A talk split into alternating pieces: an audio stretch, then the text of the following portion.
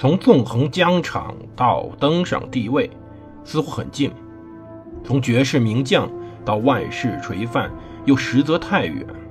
把手中的权杖换成头上的皇冠，要经历多少勾心斗角、纵横捭阖，乃至腥风血雨？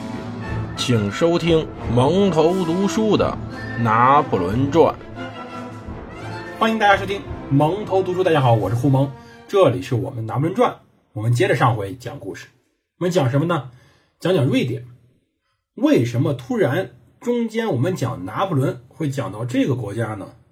当然，如果大家对于瑞典历史有一定了解的话，或者对于拿破仑有一定了解的话，就会知道为什么会讲瑞典了。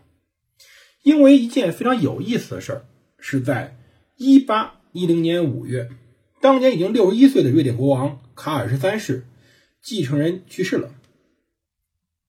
当时呢，在埃劳战役中，由于拿破的元帅贝纳多特善待瑞典战俘。而同时，瑞典考虑到自己跟法国悠久的同盟关系，因此经过复杂的一个选举制度，瑞典人选了一个跟他们没有任何关系的平民贝纳多特前往瑞典当国王。大家对于贝纳多特还是有一定了解的。当然，在前面几期中，我们总是在谈到。这位可怜的元帅总是在某场战争中突然一不小心迟到了好几次了，因此经常受到拿破仑的责难。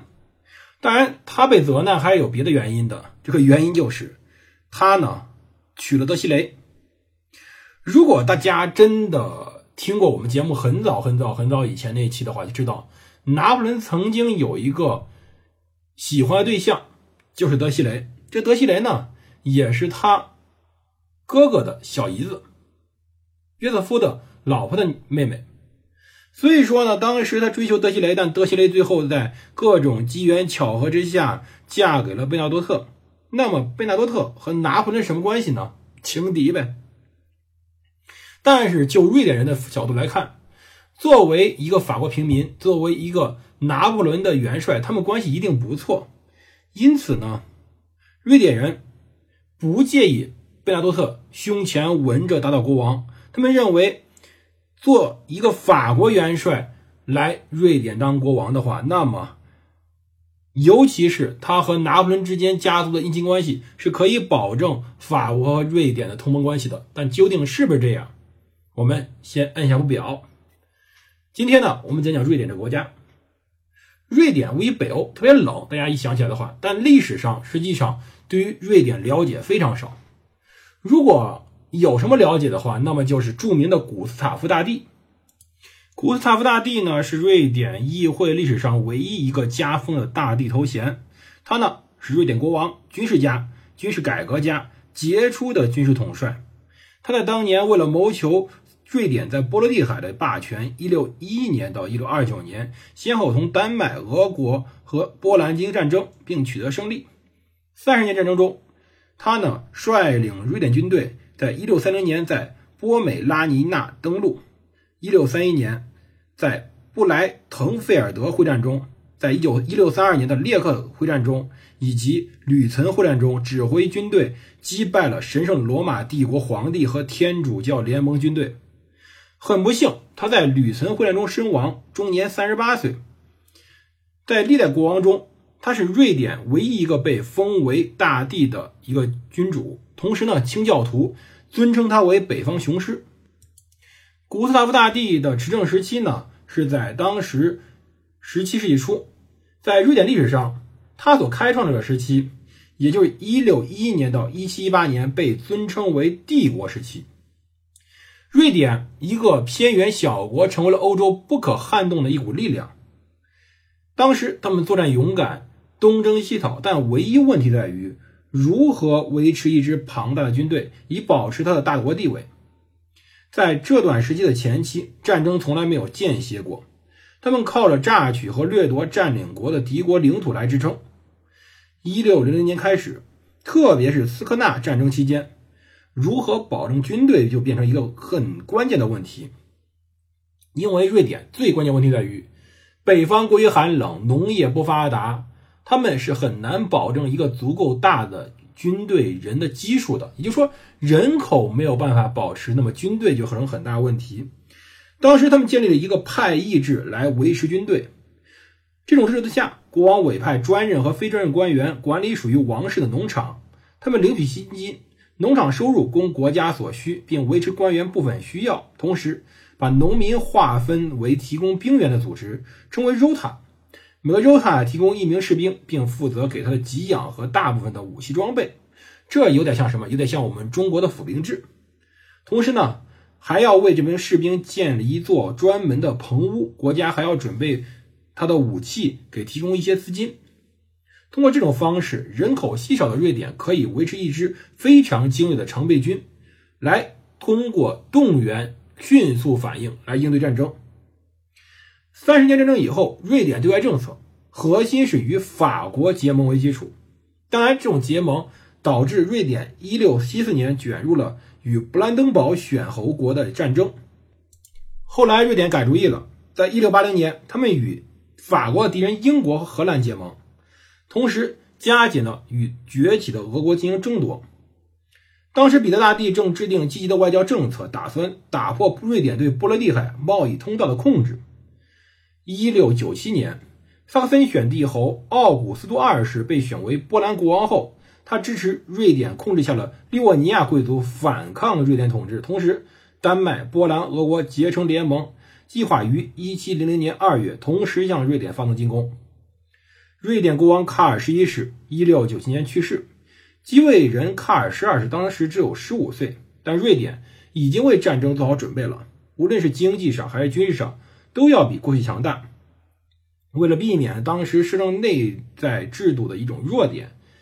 瑞典很快宣布，国王到达了正式继位年龄，并赋予他全面权力。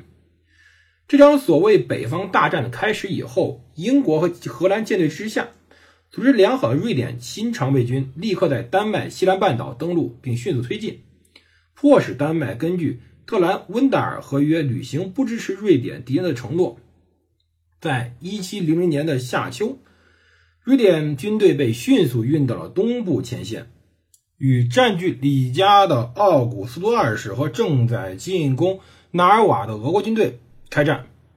当时卡尔十二世呢，身先士卒，率先率领军队扑向俄国人，取得纳尔瓦之后，俘虏消灭大部分人数占优的俄国军队，随后向奥古斯都二世的萨克森军队发动战攻战争，迫使奥古斯都二世撤退。在接下来的波兰战役中，瑞典获得了非常好的胜利，签署了奥特。兰斯塔德合约，当时奥古斯都放弃了波兰王位，反瑞典联盟随告解体。但是在卡尔十二世以后，随后俄国当时著名的彼得一世，也就是彼得大帝开始崛起。在一七零九年六月二十八号的波尔瓦之战中，瑞典军队遭到毁灭性打击。卡尔十二世被迫逃往土耳其，在土俄边境的摩尔达维亚待了六年，企图劝说土耳其人向俄国发动进攻，但劳而无功。后来经过绕道西欧漫长孤独旅途，卡尔十二世到一七一五年才回到瑞典，但他的征服雄心没有减，又在隆德设立总部，尽可能再次进攻当时俄国。当然，他此时首先想征服挪威，后来在一七一八年。在战争中，正在掩体中的他竟然被一颗子弹射穿了脑袋。到底他是怎么死的，至今下落不明。但是更多人想的是，在掩体中被子弹射死，很有可能他的死亡是非自然的。卡尔十二世没有结婚，后来呢，经过各种的争夺，黑森的弗雷德里克及其配偶行动迅速，获得王位。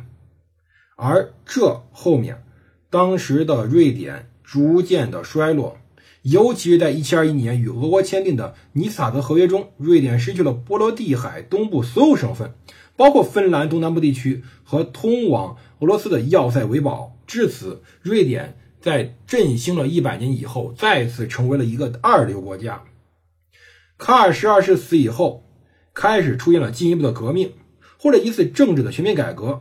瑞典政治活动又一次活跃起来，逐渐建立起来了一套完整的、自由的一套议会体制。在这会议会体制之下，整个发展还是比较好的，尤其农业。对于整个瑞典这种北方地区来说，农业太重要了。但是，对俄战争失败并不是最后的惨剧。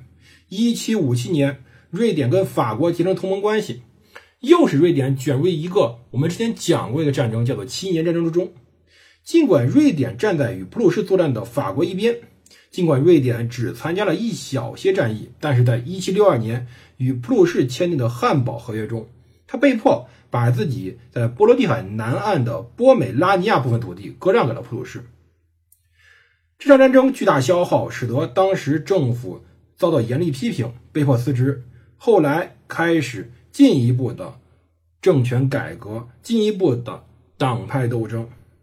古斯塔夫三世后来用自己的独裁统治结束了议会下的自由时代，但是他这一时期整个瑞典文化非常繁荣。瑞典当时在法国的帮助下。取得了巨大的成就，尤其是文化的成就。比如瑞典历史上比较著名的诗人达林、克雷伊茨、于伦贝里、诗人和散文学家希尔格伦等等，这些人都是在当时出现的。当时北欧风格的城市也开始定型。但是到18世纪80年代，古斯塔夫三世与反对者关系越来越紧张，受法国自由派影响的贵族再次要分享权力。于是，在1786年议会中，占据多数席位的反对派给当时王室拨款限制了起来。古斯塔夫三世本人是个亲法派，而反对派呢，则倾向于向俄国起友好。国王可以利用这种差别来增强自己声望，所以呢，他呢，在1788年再次向俄国开战，企图夺回之前丧失的芬兰省份，但是没有占到任何便宜。后来，瑞典与俄国的芬兰边界没有改变。战争爆发之不久，1788年，上层贵族出身的军官反对古斯塔夫三世，认为他违反宪法，并企图发动兵变。古斯塔夫召集议会，在1789年2月份通过了《统一和安全法》，建立了一个全面的独裁统治。在1792年3月，他遭受暗杀，几个星期后死亡。当然。这些战争后来遭受的暗杀和政治活动没有成功。他的继承人古斯塔夫四世阿道夫统治期间仍然是独裁的，仍然和当时的俄国在进行斗争。